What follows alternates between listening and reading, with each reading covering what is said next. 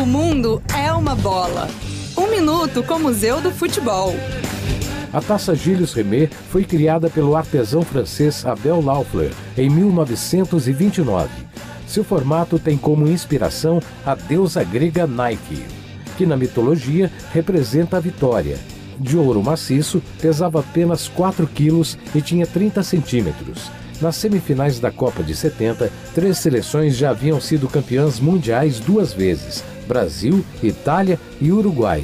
Porém, quem levantou o troféu foi a seleção brasileira, com craques como Pelé, Rivelino, Tostão e Jairzinho. Com isso, ganhou o direito de ficar com a taça para sempre, até ela ser roubada da sede da CBF anos depois. Mas isso é outra história. Para mais informações, acesse museudofutebol.org.br. Apoio CBN.